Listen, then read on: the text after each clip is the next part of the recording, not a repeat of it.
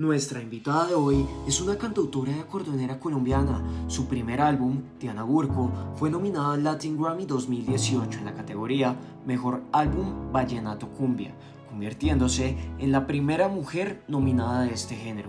Es uno de los mayores referentes femeninos dentro de la cumbia del vallenato, el género musical autóctono más importante de Colombia. Hola Diana. Hola, ¿qué tal? ¿Cómo estás? ¿Cómo, va todo?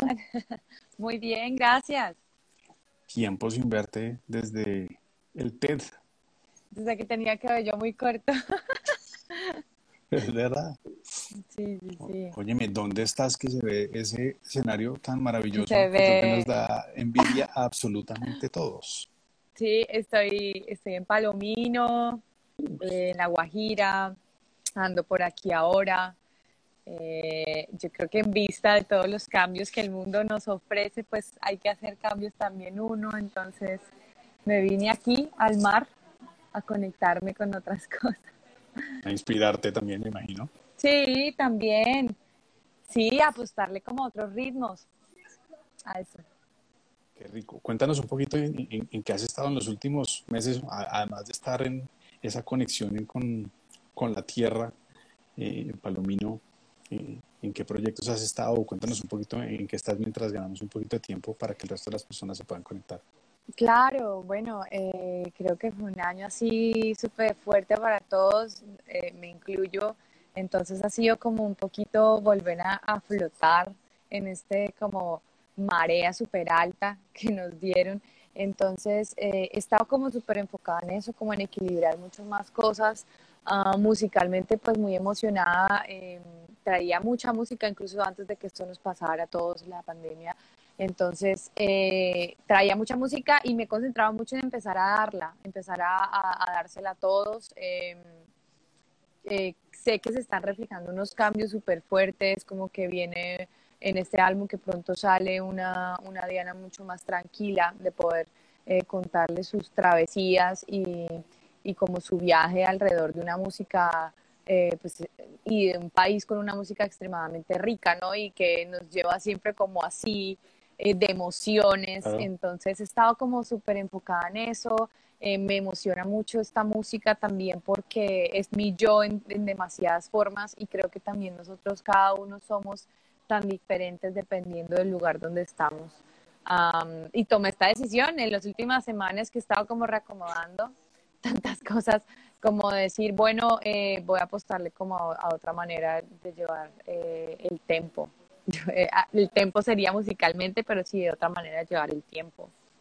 A eso, en eso estoy y eso toma un montón de trabajo, es como súper interno y, ya siento que estoy en un punto donde estoy lista para dárselo a los demás. Me, me llevas a una pregunta que me da curiosidad y es, todo este proceso de pandemia y ahora que haces referencia al tempo, ¿va a cambiar los ritmos? ¿Va a tener una, o sea, la, pandemia como tal, vamos a empezar a ver una serie de producciones impactadas en ritmos, mensajes y, narrativas desde el punto de vista musical? O sea, cambió la, la, pandemia también cambió la música. Sí, pues nos cambió a nosotros, entonces pues de, de una va a cambiar el, el- la fuente como de, de donde sale. Yo, pues te digo que, esta música que ofrezco ahorita no fue ne- netamente pues hecha en, en el encierro, eh, pero sí la persona que lo está dando ahorita pues está, estuvo encerrada, entonces de- eh, influye como tal y, y yo creo que el resultado en mi caso se podrá ver por ahí a finales de este año, hablando de, de cosas hechas en estos tiempos, ¿no? Eh, pero sí, definitivamente. Y por lo menos a mí como que llegó y me hizo ver tantas otras cosas eh, que antes en esa rapidez pues no se estaba viendo. Así. Arranco con una pregunta sencilla y es, en, en este lapsus de tiempo, tú que nos acompañaste en una charla, en una charla TED, ¿qué, qué fortalezas o qué mecanismos has encontrado a partir de la música para transmitir ideas? ¿O, o qué tipo de ideas encuentras que son precisamente esas que tienen mayor fortaleza y receptividad a la gente de- de- de- desde el punto de vista de la música? Es decir, ¿cómo, cómo, qué, qué has encontrado tú precisamente en, en- en la música como vehículo la oportunidad para encontrar nuevos mensajes. ¿Cuáles son esos mensajes? ¿Cuáles son esas herramientas que te, que te ofrece precisamente la, la- la música para que esas ideas potentes o esos sentimientos potentes lleguen más fácilmente a otras personas? Bueno, desde, desde mi manera y, mi viaje en la música, eh, pues he logrado ser consciente de lo infinita que es. Y, y hablo desde em, su creación, eh, su manera de manifestarse, como el, la, cantidad de instrumentos que hay, ¿no? las cantidades de, de estilos que hay, las formas que hay. Y eso, eh, pues, abre así mi cabeza un montón tantas posibilidades que a veces agobia como, uy, ¿cuál escojo? Em, pero yo creo que lo, lo, que tomo de todo eso para expresar, em, eh, eh, o, lo que tomo eso es que hay otras maneras de decirlas y no tienen que ser con palabras. Eh, yo puedo hablarte de mi tristeza y puedo hablarte de mis alegrías tocándote mi acordeón y tú vas a poder sentirlo. Y eso nos pasa por lo menos directamente con la música de acordeón, que uno escucha ese instrumento y se levanta y quiere, o, sea, muchas cosas. Entonces, eh, para mí eso ha sido como súper mágico. A veces uno no quiere hablar y no quiere, no tiene ni siquiera las palabras. Y entonces está la melodía, entonces está eh, el, eh, qué tan fuerte me lo vas a, lo vas a interpretar, em, qué ciclos armónicos me vas a otorgarme, a dónde me vas a llevar, a qué lugares también, ¿no? Es, es no solamente ven y te digo esto que siento, sino hacia dónde te voy a llevar y eso me parece como magia. Por eso es que prácticamente los músicos somos como unos, tipos de magos ahí que, que, hacemos y deshacemos con, con, las personas que nos escuchan. ¿En algún momento tú haces la reflexión de ese, ese sentimiento, esa magia que quieres lograr en, en, los demás? ¿Has hecho la reflexión de, de, qué hace que de pronto no llegue, qué hace que de pronto no sea, que no tenga buen recibo, o la reflexión de, de, de qué hacer para que tenga mejor recibo esa idea, ese sentimiento que estás tratando de expresar?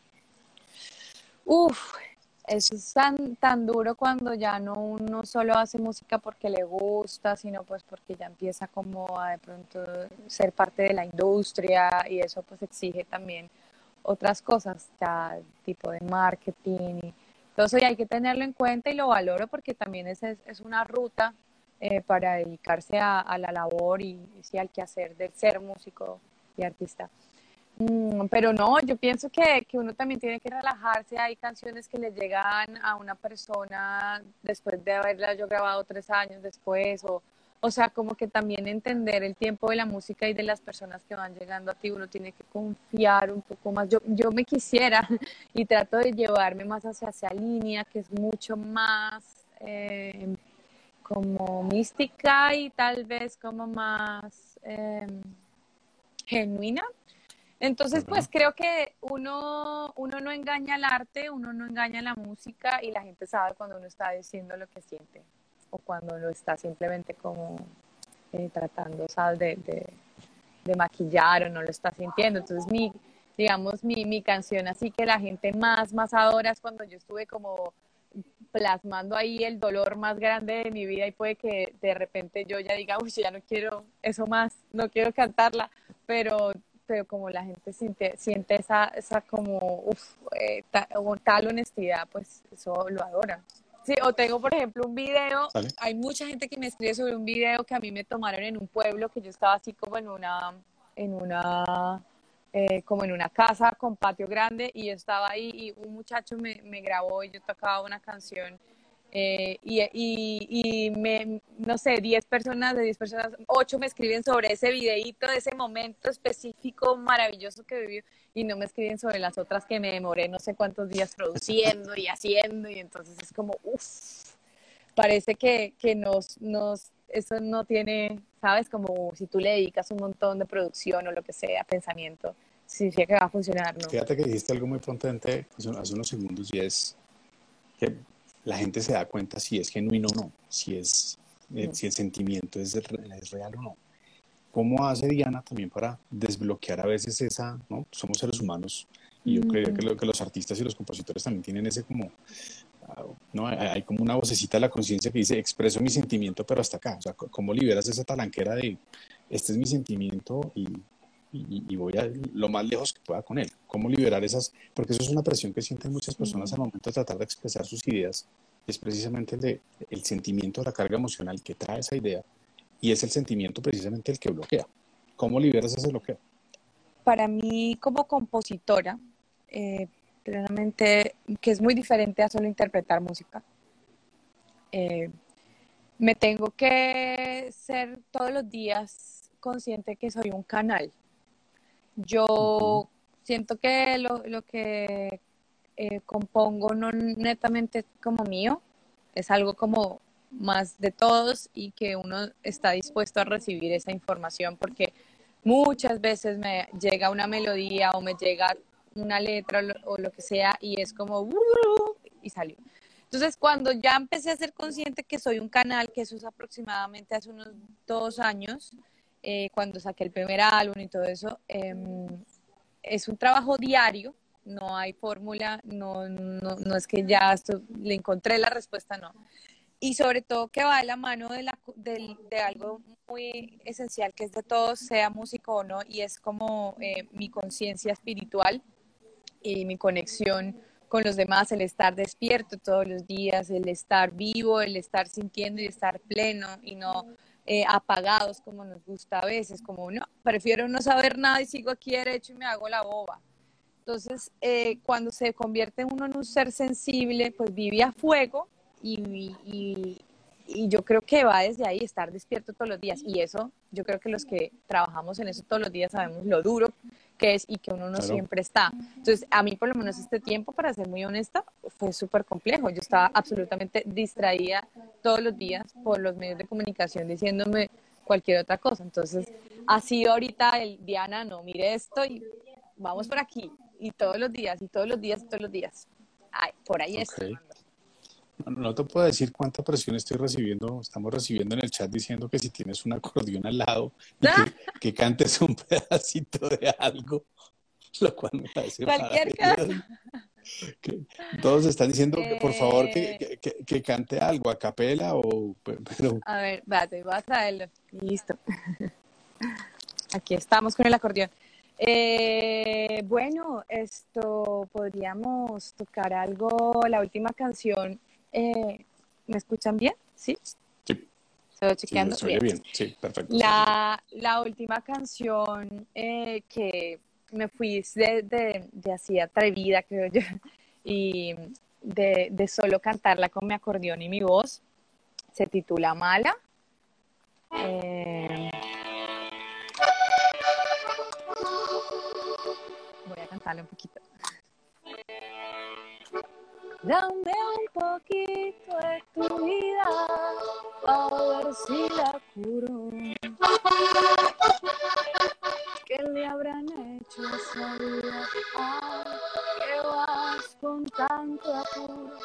Si quieres que vaya, decime pronto, es largo el camino.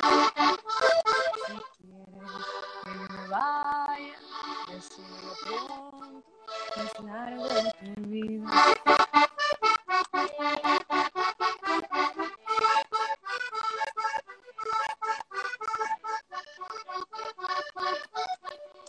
Dirán que yo soy mala, mala, mala, muy mala, por tener mis dos cariños.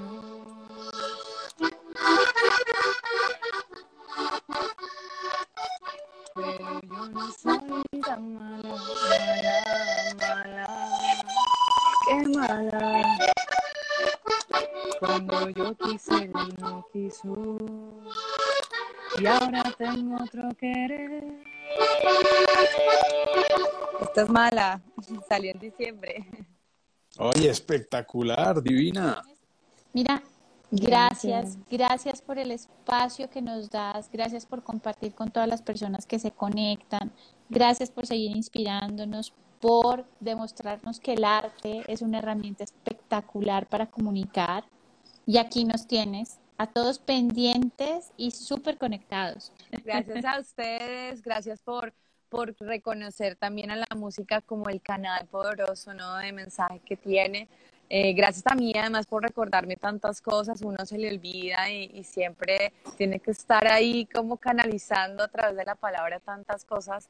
Eh, feliz de compartirles el arte que, traigo, gracias eh, por acompañarme a mí, yo sé que a ustedes también los he venido acompañando a través de, de cada canción y emocionada que sigamos de la mano con este álbum que viene, con este nuevo próximo lanzamiento que también es, eh, es una canción y, y pues nada, estemos ahí conectados todos. Mucha bendición, mucha paz y mucha como paciencia para todos estos tiempos.